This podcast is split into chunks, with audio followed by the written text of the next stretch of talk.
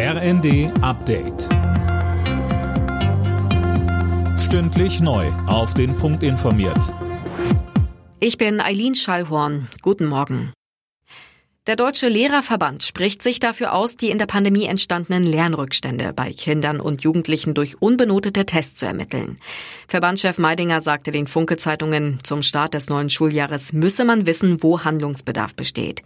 Bundesbildungsministerin Stark-Watzinger sagte im ersten, ich freue mich, wenn die Länder jetzt die Lernrückstandserfassung auch machen. Wir müssen ja wissen, wo wir stehen und wo der Nachholbedarf ist. Und wir müssen auch schauen, wie wirkungsvoll das Programm ist. Wir brauchen also auch ein Monitoring. Es langt nicht einmal ein Sommercamp anzubieten in den Schulferien, sondern es muss integriert, es muss Mentoring, es muss Begleitung der Schülerinnen und Schüler geben. Und ich wünsche mir da einen guten Dialog mit den Ländern.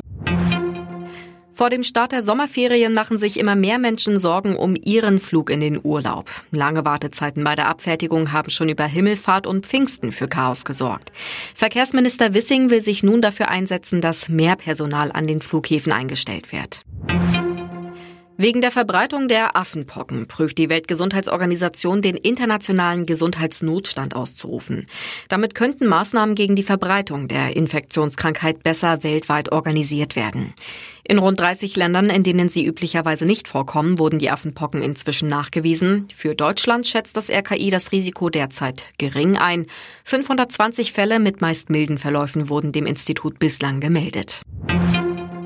An den deutschen Seehäfen droht der nächste Stillstand. Die Gewerkschaft Verdi hat die Beschäftigten aufgerufen, für 24 Stunden die Arbeit niederzulegen.